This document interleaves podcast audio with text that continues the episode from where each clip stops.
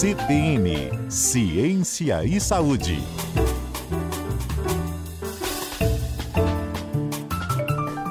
Já estamos aqui na linha com a nossa comentarista, epidemiologista Etel Maciel. Boa tarde, Etel. Boa tarde, Adalberto. Gente, Boa só pra tarde gente a todos os ouvintes. Boa tarde, nossos ouvintes. Só pra gente explicar aí, né, que a gente teve uma alteração, uma adequação, né, Zé Carlos, aqui no quadro da professora Etel Maciel com a gente. Pra vocês que já estavam acostumados aí a ouvir o CBN Especial Coronavírus, desde a última segunda-feira, a gente virou aí o CBN Ciência e Saúde, porque felizmente, né, com o avanço da vacinação da Covid-19, agora a gente também sempre vai trazer atualizações de outros assuntos relacionados à questão da ciência, da saúde, das pesquisas científicas aqui com o Etel Maciel. Então, por conta disso, né, Zé, a gente tá nesse novo momento do nosso quadro. Isso aí, né? Como você bem destacou, ainda bem que a gente está avançando em outras frentes, mas tem outros assuntos também muito importantes para tratar, né? Principalmente a varíola dos macacos, e é justamente um tema que a doutora Etel vem falando com a gente, vem trazendo informações muito preciosas para a gente nas últimas semanas, e é o que a gente vai falar hoje, né, doutora Etel, sobre essa notificação, né, dos casos da monkeypox que agora são obrigatórios. Com essa determinação, né, com essa nova regra, o que, que muda efetivamente no controle e no combate à doença? Boa tarde. Boa tarde, Zé Carlos. É um prazer estar falando com você aqui.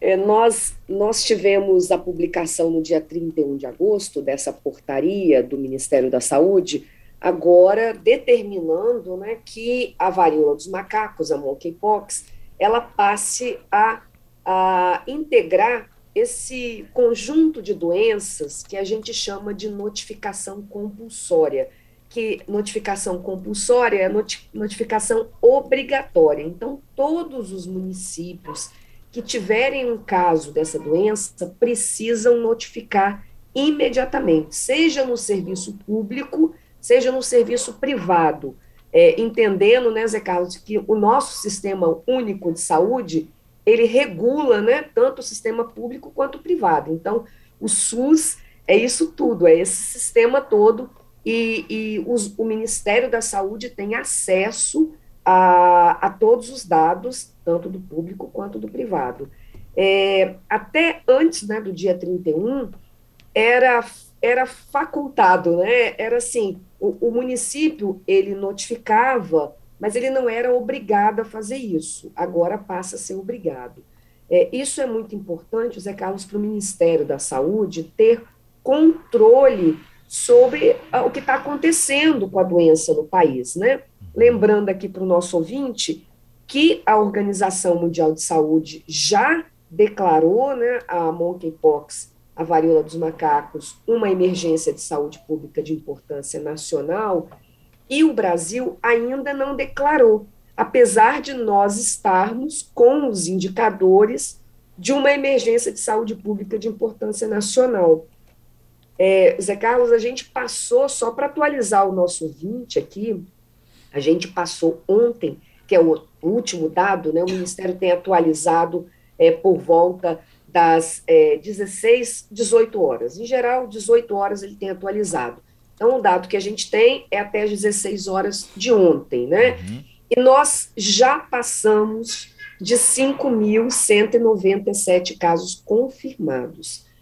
Chama atenção, Zé Carlos, que nós temos nesse momento 5.320 casos suspeitos.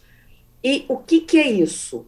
Muito provavelmente a gente já deve estar próximo de 10 mil casos. É, os casos suspeitos são aqueles casos que são muito são compatíveis com a doença e estão ali esperando uma, uma confirmação diagnóstica. O diagnóstico, infelizmente, tem demorado um pouco, porque nós temos poucos laboratórios que estão fazendo é, esse exame, então há um represamento né, de, de, desse diagnóstico. A gente, o Ministério espera aí que esse, mês de setembro a gente consiga ampliar mais, né? Há também uma ampliação para tanto para laboratório público quanto para laboratório privado, mas efetivamente a gente ainda não conseguiu muitos laboratórios. Então, há um represamento. É, em geral, São Paulo, Rio, Minas Gerais, os laboratórios que têm recebido aí da Fiocruz e Adolfo Lutz, que têm recebido é, esse, essas amostras. Então, tem o um represamento, acaba ficando muita gente ali. Então, uhum. é possível que nos próximos dias a gente veja esse número aumentar muito, porque nós estamos com muitos casos confirmados e muitos casos esperando aí é, a confirmação do laboratório. E com a obrigação agora dessas notificações, isso deve aumentar ainda mais. E mais uma dúvida, doutora Etel, se isso tem realmente é, algum, uma comprovação, é, só para os nossos ouvintes entenderem como que essas uhum. notificações são feitas, porque isso parte do município, parte da clínica particular, é uma plataforma uhum. que o, o Ministério da Saúde, todos esses entes têm acesso. Como essas informações são concentradas?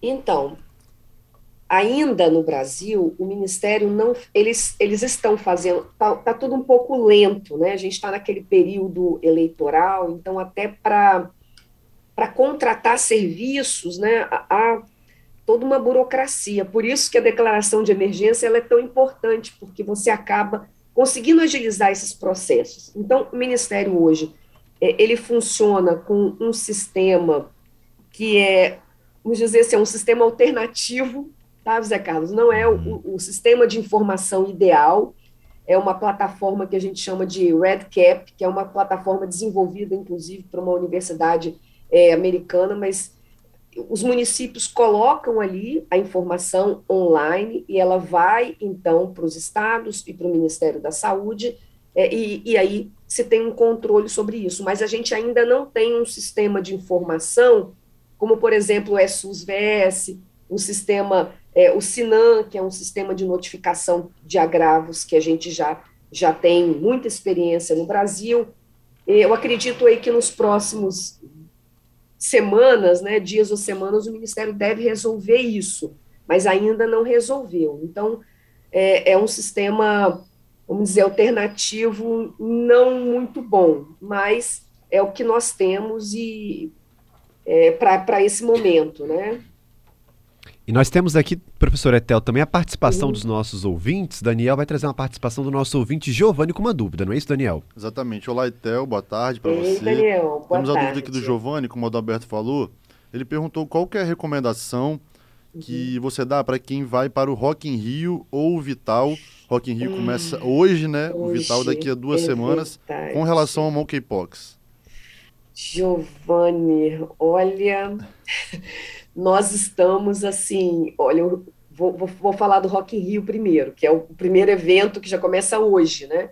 O Rio de Janeiro é o segundo estado com o maior número de casos. Hoje o São Paulo domina o número de casos, exatamente porque teve aquele o que a gente chama de evento super espalhador, Giovanni, que foi a, a parada LGBTQ+, né? E agora a gente vai ter um outro evento super espalhador, que é o Rock Rio, no Rio de Janeiro, que é o segundo estado com maior caso, maior número de casos. É possível que as próximas semanas a gente tenha muito mais.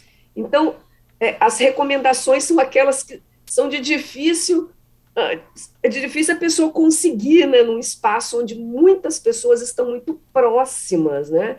É, o ideal seria que a gente tivesse ali um distanciamento entre as pessoas, lembrando que é, a lesão, encostar né, na pele de outra pessoa que está com a lesão, é, esse contato muito próximo, então no Rock in Rio, colocar as pessoas estão cantando ali, né, muito próximas uma das outras, e tem gotículas, então tentar fazer um distanciamento, se possível, né, usar uma máscara seriam é, indicações, né, Giovanni? Eu estou falando aqui o que seria o ideal, né? Eu sei que quem vai no Rock Rio não quer fazer nada disso, mas é, nós estamos numa situação né, de uma outra emergência de saúde pública e que, felizmente, esse vírus ele tem se mostrado né, para as pessoas que não têm uma doença de base, né, uma doença imunossupressora, é, crianças, nós estamos vendo também casos mais graves. Então, pessoas que, que não têm doenças como é, HIV, é, leucemia, né, algum tipo de câncer, transplantados, pessoas que, que fazem altas doses de corticoides. Então, pessoas que não estão nesse grupo, a doença tem se apresentado com quadros mais leves. Mas é uma doença, esse essa variante Etel, do vírus, eu vou pedir, eu, vou te tá. interromper um minutinho, porque a gente tem que ir Sim. pro repórter CBN Sim, e sim. a gente volta com a explicação, tá bom? Tá bom. 4 horas e 2 minutos, CBN Cotidiano já está de volta. Estamos conversando aí com Etel Maciel no nosso quadro CBN Ciência e Saúde. E um pouquinho antes do repórter CBN, a doutora Etel trazia orientações e recomendações aí com relação a monkeypox, principalmente relacionada a esse cenário de grandes eventos que a gente vem acompanhando aí nos últimos dias. Hoje começando o Rock in Rio, daqui a duas semanas o Vital. Aí vamos retomar então aí as explicações que você estava dando, Etel? Sim. Então, Adalberto, lembrando pro Giovanni, o nosso ouvinte, né? Giovanni fez uma pergunta é, é, muito boa, que ninguém quer muito ouvir a resposta, né, Giovanni? Mas assim, é, se você é gestante, por exemplo, deve evitar esses eventos, porque são locais onde vai acontecer uma, um espalhamento maior desse vírus. Eu também queria chamar atenção aqui, Giovanni, para o Espírito Santo. Nós já temos, segundo dados de ontem do Ministério da Saúde, 41 casos confirmados e 117 suspeitos. Então, é possível que esse nú- número possa dobrar aí na próxima semana. Então, nós já tivemos um aumento grande, quer dizer, acho que duas semanas eu estava falando aqui em oito casos, agora a gente já está com 41 e mais 117 suspeitos. Então, assim, é, desses 117 suspeitos, os resultados vão chegar, alguns vão ser negativos, outros vão ser positivos, e a gente vai, com o evento super espalhador, né, que vai ser o Vital, também possibilitar é, uma maior ah, o espalhamento desse vírus. Lembrando, então, beijar, abraçar, contato próximo, né? É, e nesses eventos que a pessoa canta muito, tem muita gotícula, né? Sendo né, da saliva contendo vírus também saindo, e as pessoas muito próximas. Então, se você tem alguma doença, se você está, se você é gestante, evite esses eventos, é, porque você vai ter uma, né, vai, vai ter uma possibilidade maior aí de, de ter uma, um- poder ter uma complicação. E em relação às gestantes, Adalberto, só para concluir, Aham. é, é uma preocupação grande, porque esse vírus ele pode ser transmitido via placentária, né? então pode passar da mãe para o feto, né? para o bebê, e nós não sabemos quais os efeitos que esse vírus pode ter né? no, no feto ali em formação. Então, nós não queremos descobrir com casos ah, graves, né? Então é muito importante que as pessoas, que as gestantes, principalmente, que elas tenham aí uma, uma precaução maior. E pessoas que moram com essas gestantes, né, Adalberto? É isso. Etel, muito obrigado pela sua participação com a gente aqui nesta sexta-feira. E segunda-feira tem mais, né? A partir das 10h30 no CBN Vitória, Etel volta com CBN Ciência e Saúde. Bom final de semana, Etel. E é claro, sempre com aquele seu recado, vamos nos cuidar. Exatamente, vamos nos cuidar. E um abraço para todos, Adalberto, Daniel, Zé Carlos e todos os ouvintes. Um abraço, Tchau. Theo.